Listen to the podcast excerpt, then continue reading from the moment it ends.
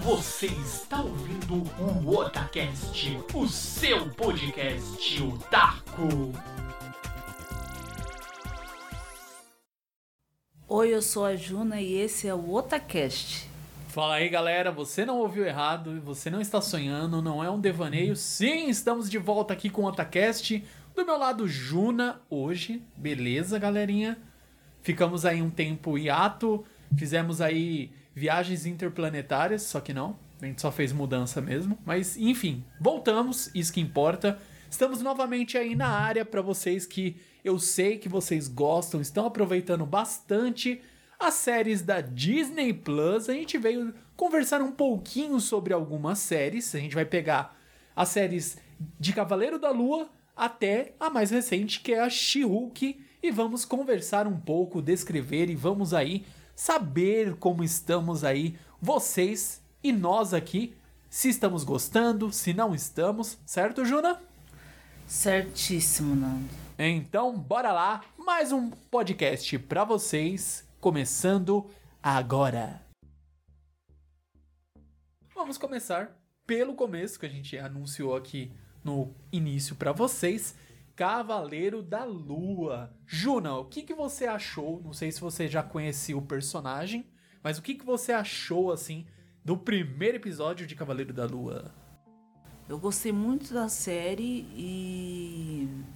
E para mim foi um novo personagem que adicionou muito bem a, a lista de, de séries, né, que a Marvel tá apresentando pra gente. É legal que na, nas séries personagens que a gente não conhece, né, que não é conhecido pelo grande público. Então, o Cavaleiro da Lua eu gostei muito, gostei muito da, da atuação do, do ator principal, ele foi, foi muito bom.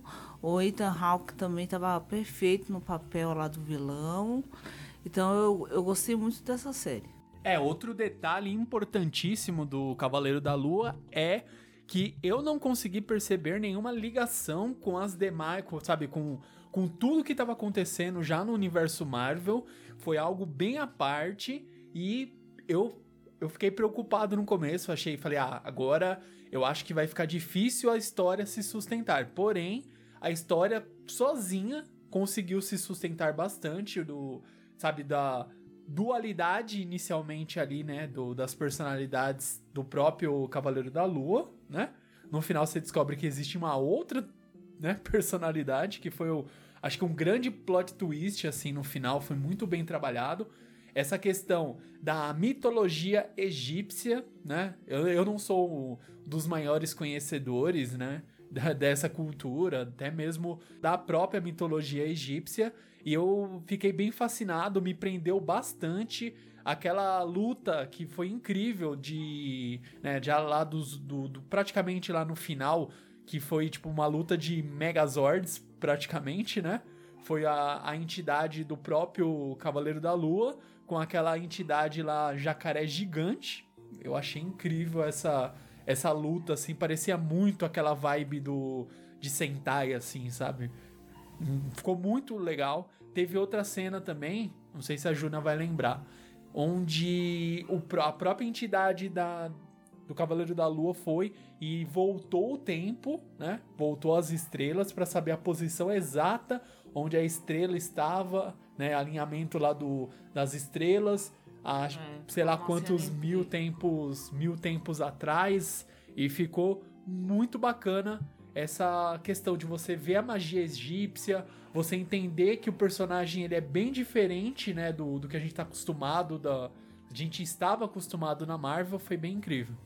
Eu acredito assim que essa série do Cavaleiro da Lua foi uma das mais interessantes porque assim fazem até um paralelo com o Batman, né?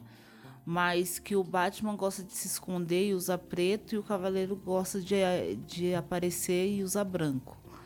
Mas assim, eu gostei muito desse novo personagem, achei que foi uma maneira ótima de apresentá-lo. E essa questão da personalidade, quando a gente descobre por que, que tem, ele tem várias personalidades, é uma coisa bem triste, né? A questão de, assim, dele ter várias personalidades, e, e aí como deus egípcio se é, incorpora no, cor, no, no corpo do, do, personagem principal, né? É, isso é, é bem legal, porque assim, quando tá com um, ele tá com uma roupa, quando tá com outro, tá com outra roupa. Então é bem legal isso daí. É, e, e pra até complementando aqui o que a Juna acabou de, de dizer a vocês, né, as três personalidades, né, o próprio Mark, né, tem o Steven e tem o, acho que é Jake, tem lá no, nos quadrinhos, se você pegar, tem explicando cada uma delas, né, que realmente ele tem uma, o próprio Cavaleiro da Lua, ele tem uma doença, né, ele tem, acho que é desordem dissociativa de identidade, algo do tipo. Mas se vocês pesquisarem aí depois, vocês vão entender melhor aí o que que passa mas é de fato, né, um distúrbio que ele tem, né? E ele tem essa questão de ele fazer algo e não lembrar, que acho que esse foi a coisa mais incrível na série, que ele você via que ele dormia, ele fazia tipo um círculo de, de areia em volta da própria cama, ele se acorrentava lá pelo pé, uma, uma corrente mesmo, se prendia na cama toda vez antes de dormir. Daí você não entende de início o porquê ele faz isso. Ele trabalha num, no museu, né? Ele conhece muito da parte de, do, do Antigo Egito, questão de hieróglifos. Ele tem esse conhecimento prévio já, que você vê o antes de fato ele assumir o manto, né? De que ele sim, ali ele virou, né, o Moon Knight, Cavaleiro da Lua, etc ele já tinha o background de conhecer sobre a história do Antigo Egito, etc. E ele fica meio que fascinado, ele conhece, ele começa a entender que existem sim é, essa magia antiga egípcia que traz o um monstro e na hora que invade o museu ele está sendo perseguido. Daí ele vai e assume, ele faz o pacto e assume o manto de Cavaleiro da Lua. Daí você fala, eita preula, agora sim a série vai pra valer. E assim, a caracterização, outra coisa que a Juna comentou aqui, é muito legal. Porque quando ele tá lá com uma personalidade todo de terno, né? Todo certinho. Daí quando ele assume lá o manto lá, acho que é o Mark, que é o guerreiro tal. Ele vai com tudo, com a. Usa até os. É, todos os poderes mesmo do, do próprio Cavaleiro da Lua, além de se curar é, resistência, agilidade, poder, tipo, super força, aquela. O kit básico de um super-herói. Então é, é, muito legal. A questão da. Outra coisa, não sei se a Juna vai lembrar também, essa questão da trilha sonora, sabe? A ambientação, quando eles vão de fato pro Egito, é, é bem interessante. Uma coisa que eu achei muito legal na série é, foi quando foi revelado que o o Mark era, era a personalidade principal, né? Porque a gente achava que era o Steve, né? Para mim foi um, um, um, grande marco, assim. E quando o Mark teve que fazer o sacrifício de, de deixar o Steve na lá na barca da deusa Osiris, se não me engano, e o, o Steve ficou congelado, aí foi, foi bem triste, assim. Mas assim, eu achei, eu achei bem divertida a série. Achei que ela cumpriu seu papel e é isso. É, ela foi assim, apesar, né, reforçando aqui o que eu já disse, da série eu não percebi nenhuma referência, sabe, ao próprio universo Marvel. Ela sim funciona como uma série, né, o que gente, o pessoal fala de stand-alone, né, algo à parte de todo o universo, funcionou muito bem. Mas eu já até. Eu quero muito ver ele na formação dos Vingadores. Vai ser muito incrível. Ele usando os poderes que ele tem, conhecimento, sabe? Magia egípcia. Coisas que a gente não viu. E agora a gente tá vendo isso entendendo que, beleza, é possível, funciona. O pessoal curtiu muito, gostou. E agora a gente espera. Aí já teve lá o, o gancho para a próxima temporada, obviamente vai ter, esperamos aí, acredito que mais para frente. E para mim foi uma série bem importante, eu gostei e espero a segunda temporada. Depois vocês deixam aí no comentário o que, que vocês acharam, se gostaram ou não, beleza? Então vamos aí para a próxima série, seguindo aqui a listinha temos também a nossa queridíssima, o pessoal gostou. Eu achei no começo meio chato, meio meh, porém a série fechou legal, que é Miss Marvel, a Kamala. E eu já não tava aguentando, já dou aqui a minha opinião, que eu não aguentava mais a mãe dela ficar reclamando com ela, falando que ela não podia usar aquelas roupas, não podia sair, né? Usava a roupa lá que ela gostava da própria, né? Da, da Capitã Marvel e ela não poderia se fantasiar de Capitã Marvel porque aquela roupa não era adequada e eu não aguentava mais a mãe dela. Kamala, essa roupa aqui não é adequada, você não pode usar isso, etc, etc. É, em relação a Miss Marvel, eu vou dizer que eu não gostei muito, não. Eu achei a série bem cansativa, chata. E assim, claro que teve alguns momentos que foram legais, né? Mas assim, no geral, foi uma série cansativa, maçante. E assim, os seis episódios que ela tem parece que são 300. Então, é, é uma coisa assim muito muito ruim para uma série, porque aí ela fica cansativa, você não, não fica com vontade de ver o próximo episódio. Você assiste por assistir. Então, a, a gente aqui, a gente assiste porque é da Marvel tal, gosta de, de ver a, a conectividade, mas para mim foi uma série bem cansativa. Eu acho que o, o que quebrou muito assim a, a conexão de você gostar da série é que ela começou algo muito teen. Não que isso seja um problema, tá? Já tô adiantando antes que vocês fiquem bravos. Não é o problema a série ser teen. A gente entende, séries são, obviamente, cada uma designada para um público-alvo. Não tem nenhum problema isso. Porém, começou com aqueles é, dramas de escola, aquelas coisas, sabe? Uma coisa muito, muito teen. E pra a minha faixa etária, a faixa etária da Juna, a gente já não é, consegue curtir muito isso.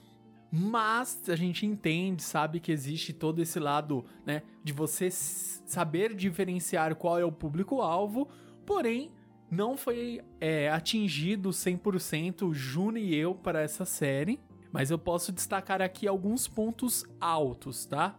Eu vou tirar toda aquela parte que ela ficava escondendo que tinha lá o poder que vinha do bracelete, que era da sua bisavó, se eu não me engano.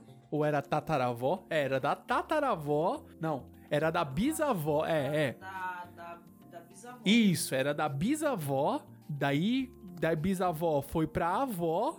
E da avó passou pra. Chegou pra. nas mãos da Kamala. Daí a Kamala viu a caixa, gostou do bracelete, usou, daí percebeu que tinha esses poderes, daí ela foi escondida na festa lá do, tipo uma Comic Con da vida, né? Chegou lá, teve os incidentes, ela us conseguiu usar os poderes, foi filmada, daí caiu na, nas garras lá de uma de uma de uma empresa, vamos colocar assim, que tava caçando os, os supers, né?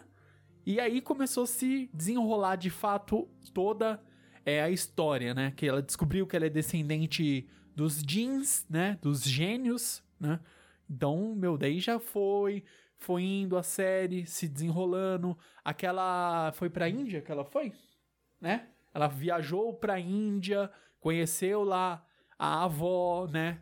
Reencontrou a avó, conversou, daí ela sim entendeu um pouco mais sobre o, da onde vinha esses poderes dela, a origem, o porquê esse bracelete ele estava sendo procurado, existiam outros jeans ali naquele universo e estavam querendo só voltar para casa, né, teoricamente, mas aconteceu que eles estavam fazendo é, os meios, sabe, os fins o fim da, da, jornada deles era heróico, eles queriam voltar para casa, porém o meio que eles estavam usando era um meio errado. Então isso é, é complicado. A gente pega assim, né, o famoso os fins justificam os meios, entendeu? Não dá, não dá para usar dessa forma.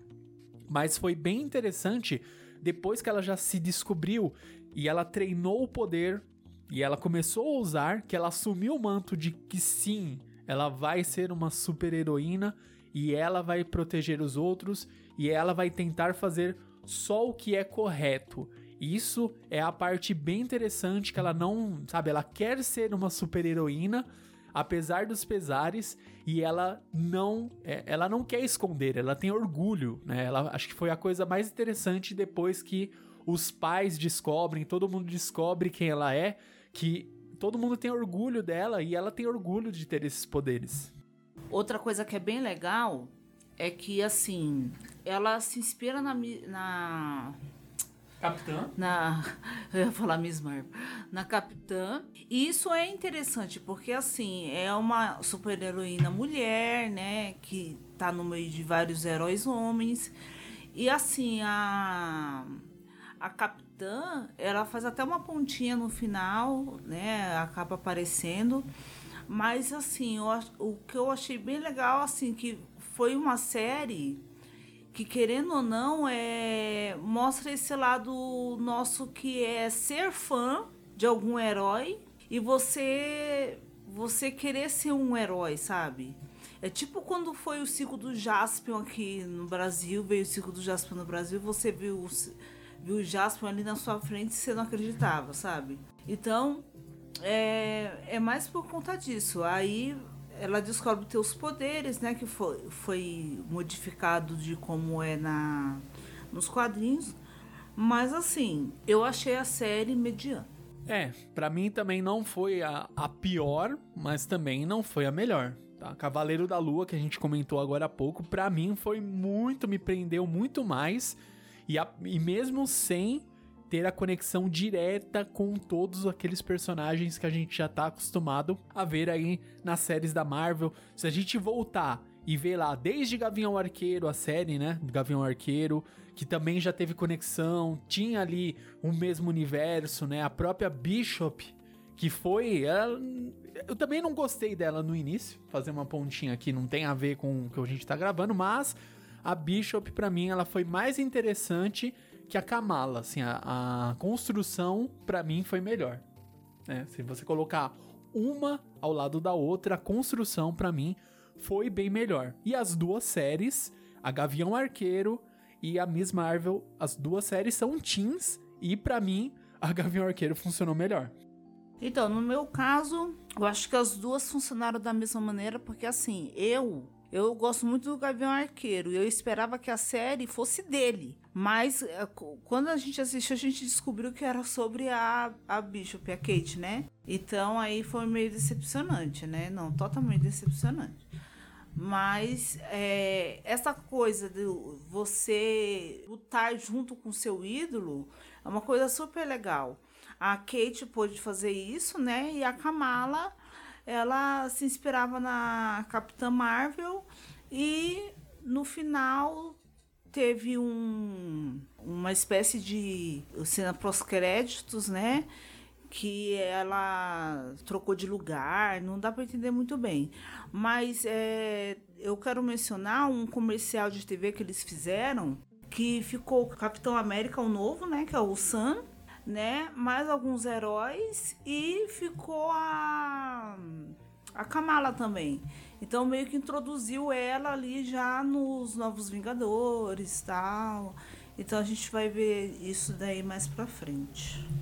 E tudo isso com certeza é sim para começar a criar quem serão os Vingadores a partir de agora, né? Depois aí do falecimento de Tony Stark, a gente vai ter aí a introdução dos novos Vingadores e com certeza a Marvel está aproveitando as séries da Disney Plus para introduzir os futuros Vingadores. E por último, não menos importante, vamos falar sobre a atual série da Disney Plus, nada mais nada menos que She-Hulk, ela Hulk, She-Hulk. Mulher Hulk. Exatamente. Temos até o momento três episódios. Não é toda a série, a gente não tem como comentar sobre o que achamos da série, mas o que é o que a gente achou da série até o momento. Para mim, que foi as polêmicas aí, a Juna pode até comentar um pouco melhor do que eu sobre primeira polêmica da CGI, quando foi apresentada no trailer, teve toda a discussão se estava certo ou não, se estava bom ou não e etc. É, como que você acompanhou? Você que gosta mais do que eu de acompanhar essa parte aí dos bastidores aí, o que, que você sentiu nessas internets afora? O que, que você achou dessa polêmica da She-Hulk? Bem, é, são muitas polêmicas que essa série engloba, né? Nossa, primeiro foi o CGI, aí depois foi é, sobre o gênero né, da, da heroína, eu vi comentários de que assim é, transformaram o Hulk em mulher. Meu Deus, a, a Marvel tá atrás de lacração. E sem falar nessa história que é, é tudo é lacração, etc e tal. Então assim, a She-Hulk, ela é uma advogada, né, que não quer ser heroína, ela acidentalmente se torna uma heroína, mas ela não quer essa vida para ela. E ela tem tende a aprender, tende a, a, lidar melhor com esse lado dela, né? Os três episódios até aqui, para mim, foram bons. Não são excepcionais, mas são bons, né? O CGI tem hora que você vê que realmente só por Deus e tem horas que fica bom, mas a gente tem que lembrar que é uma série, né? Não é um filme com um orçamento, né, astronômico. Então, vai ter a sua, né, a gente é tipo Chapolin, né? Então a gente vai, a gente tem que fazer vista grossa mesmo. Mas a, a série, para mim, ela se encaixa bastante. Tem as, as participações especiais, que também deixa a série bem legal embora a personagem não queira, né? Porque ela falou no começo do terceiro episódio que é, vai ter participações especiais, mas que não era pra gente esquecer que ela era a personagem principal do, da, da série, né? Porque ela vive quebrando a quarta parede. E teve gente que reclamou disso também, mas é uma coisa que acontece nos quadrinhos.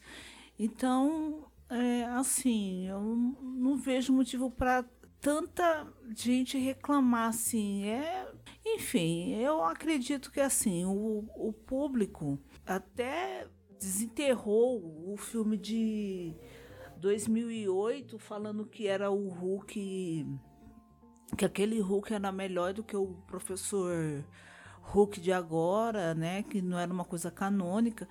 Mas é, são pessoas que desconhecem os quadrinhos, né? Então, infelizmente, a gente tem que uh, ler certos comentários. Então, é assim, a série no momento ela tá caminhando, né? Vamos esperar a participação do Demolidor, né? Que que é o que muita gente está esperando para ver. E vamos ver como é que vai, se eles vão se enfrentar nos tribunais também, que seria legal de se ver, né?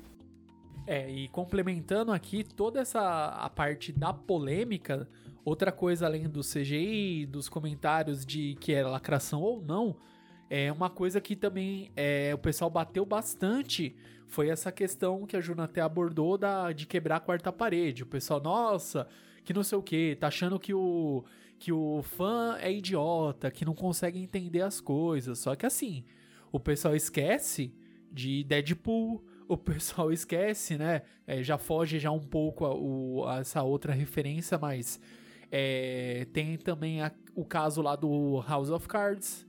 Também tinha essa quebra de quarta parede muitos anos antes. E não é uma novidade, desculpa, é uma coisa tão. É, sabe, já não vem de hoje. E ela tá fazendo de uma maneira, para mim, muito interessante. Bem, sabe, tá, tá, está bem coeso com o episódio. Ela não tá fazendo o quebrar a quarta parede só por quebrar. É, tá acontecendo, sabe, é literalmente seguindo a história dentro do contexto, dentro do contexto da cena sabe, condiz com o que a personagem está sentindo, né? E eu achei da hora, já dando uma, um pequeno spoiler aí da, do terceiro episódio da She-Hulk, mostra o Ong, né? E é muito legal. As participações do Ong, elas são todas incríveis. Ele rouba a cena. ele chegando, assim, ele abre o portal, ele fala, ó, oh, isso, isso, aquilo. Daí tem uma hora que fala, ó, oh, mas você fez isso, mas isso aí, você depois, você tá considerando isso que você colocou no seu depoimento, você tá assumindo que você fez um crime. Daí ele pega e vai embora. Tipo, ele abre o portal e vaza, ele vai embora. É, sabe, as caracterizações dele é muito boa. O jeito dele, né? De se expressar, todos, hora ele tá sério, hora ele, você, ele fala algo, você não sabe se ele tá falando sério ou se é uma piada. Ele tem. Agora, outra coisa que eu percebi. É, antigamente, na, na, na, própria. Nos filmes aí da, da Marvel, né? No MCU, não tinha é, redes sociais. Ou pelo menos não era nem um pouco abordado. Agora, nessa série da She-Hulk, pelo menos eu tô percebendo que sim, tem redes sociais. É, até mesmo quando é, eles tentam o contato com o Ong, é através das redes sociais que ele tenta entrar em contato com ele, chama ele para porque a She-Hulk precisava conversar com o Ong e ela, a assessora dela foi lá e conseguiu o contato do Wong através das próprias redes sociais dele. É uma coisa que acho que agora sim já tá sendo, sabe, canônico no MCU. Existe também redes sociais, porque ela, o nome She-Hulk, né, foi algo imposto pelo, sabe, pelos fãs. Ela falou: "Não, eu, eu beleza, agora eu sou uma Hulk, mas eu vou continuar minha carreira de, de advogada, que é mais importante". Só que ela no meio tempo ela é despedida. Ela perdeu o emprego. E nisso ela vai, papo vai, papo vem. Uma empresa oferece uma oportunidade para ela para que ela seja advogada de supers, né? Dos superos humanos aí, dos super-heróis, super-vilões.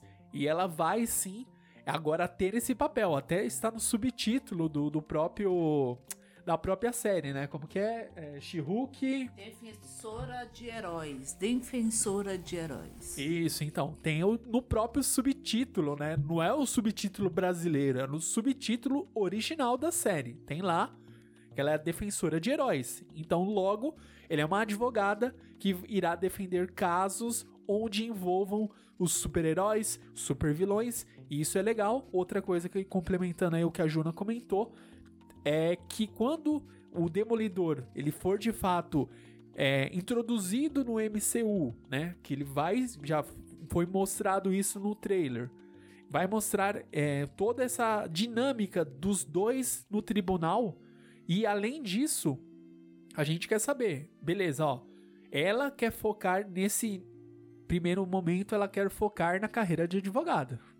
Independente dela ter o superpoder e etc. E já o Demolidor, ele sabe que ele é advogado, mas ele também combate o crime. Ele já assumiu esse manto dele ser, sabe, um, um super-herói. Talvez é o próprio Demolidor ele venha para mostrar que a She-Hulk ela pode fazer os dois, que ela é, é importante tanto como uma advogada quanto uma super-heroína. Então talvez ele venha justamente para que para mostrar que ela tenha essa capacidade de fazer os dois papéis e fazer os dois papéis muito bem. E outra coisa para se lembrar é que os episódios eles contêm easter eggs, né? E aí tem cada episódio tem um QR Code. Se a gente escanear, leva a uma história em quadrinho dela mesmo da she Então é importante prestar atenção na no episódio mesmo, né? Quando eles olham para o computador, para algum documento, porque ali pode conter alguma informação interessante. E assim, é, a She-Hulk, ela, ela é bem engraçada, né? Eu achei bem interessante nesse último episódio, porque assim, teve um caso, né, do, do ex-companheiro dela de, de firma que se envolvia com um metamorfo, né? Um elfo metamorfo lá de Asgard. E nisso é, ele confundiu, quer dizer, confundiu, foi enganado, né? Pela elfo metamorfo, se fingindo passar por uma estrela lá de Hollywood. E aí no final do episódio elas dançam tipo Anitta, sabe? Ou é o para os mais antigos como eu. Né? E aí foi, foi uma coisa que eu achei bem engraçada. O pessoal começou a meter o pau, mas eu achei uma coisa bem engraçada. É, eu acho que assim, tá humor na medida certa, não tá toda hora tendo piada fora de hora. Eu acho que fi, ficou bom. E vamos ver, né, as próximas participações, como é que vai ficar, porque a gente tá na expectativa do Demolidor, né? Não adianta, Demolidor é a expectativa do ano. E o Hulk foi para sacar? É, é, é, outra pergunta também, né? Que a gente se faz. Para onde o, o Bruce foi, né? Saiu, não avisou para ninguém. Então, é outra pergunta que a gente tem. Foi bem interessante, justamente mostrando essa parte, né?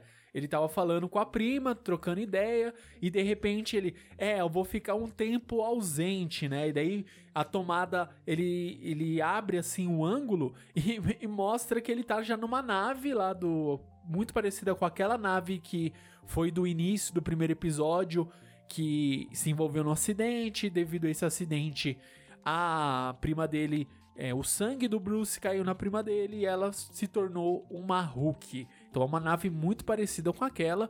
Ele tá indo para sacar. Será que eles vão adaptar algo parecido com, de fato, né, do planeta Hulk? De fato, ele se ele conquistando o planeta, ele se tornando maioral, né? Ele vai ter até o filho, até esqueci agora de cabeça o nome. Ele tem o Hulk tem um filho, né? lá em Sakar e, e dar o, né, fechar esse arco do planeta Hulk, que é um arco bem interessante. E a gente fica com essa, né, esse, mais essa pulga atrás da orelha, essa interrogação de que se o Hulk realmente está indo para Sakar, né? Então quer dizer que nesse meio tempo a própria She-Hulk ela vai ter que assumir o manto de fato da heroína e enfrentar desafios porque o Hulk não vai estar aí. Talvez foi um, um jeito aí, né, do, do roteiro mesmo trabalhar de tirar o Hulk de cena e deixar que sim, ó. Ah, mas por que o Hulk não ajudou? Não, porque ele não está na Terra. Ponto. Talvez seja justamente essa saída que foi encontrado no roteiro para que deixasse a She-Hulk se virar aí, tendo que se desdobrar, tendo que superar desafios, né? A famosa jornada do herói e assim ela chegar ao ponto de beleza, agora sim eu sou uma super-heroína barra advogada. Então é isso, meus queridos ouvintes. Acredito que nós conseguimos resumir essas três últimas séries da Disney Plus. Claro que She-Hulk ainda não concluiu, Estamos aí até o momento desta gravação, terceiro episódio e o que a gente acha que ele está indo, a série está caminhando para um caminho correto, certo, Juna? Certo, e tem muito a melhorar e eu acho que vai conquistar cada vez mais fãs para a She-Hulk, ela Hulk, e aí vai ficar no nível do Bruce Banner, né? E defender a terra, já que o Bruce não está aqui, defender a terra de todos os, todos os vilões. Uhul! Exatamente. E é isso. Então, é, para quem estava com saudade do Otacast, estamos de volta. Voltamos. Vamos manter aí essa postagem das, dos nossos bate-papos aqui. Vamos ter lives sim, mais para frente vamos retomar as lives, que é uma é uma forma bem mais dinâmica, bem mais tranquila e é bem melhor assim, uma proximidade com vocês, tá, galera? É BGS. Vamos lá aí tocar no assunto BGS. A gente vai fazer todo o possível para conseguir ir na BGS, porque é o evento que a gente mais gosta. A gente gosta bastante. É um, a gente já cobriu aí várias vezes o evento e a gente já fez o pedido de credenciamento. Estamos no aguardo. Vamos ver se a gente consegue de fato ir à BGS, porque vai ser bem importante para o Otacast levar aí um pouco de como é este evento para quem não tem oportunidade de ir. E outro recadinho básico é: caso você tenha aí os seus amigos e você, seus amigos acham que o Otacast sumiu, foi pro limbo e etc. Avise-os que vamos voltar sim. Foi devido à mudança, Juni e eu mudamos. É, o líder também estava envolvido em outras coisas, outros projetos particulares. Ele tinha que dar sequência a esses projetos. Acredito eu que muito em breve ele vai conseguir retomar gravações aqui conosco também, tá? Então é isso, a gente teve que fazer esse grande ato, a gente nem conseguiu avisar de fato certinho todo mundo.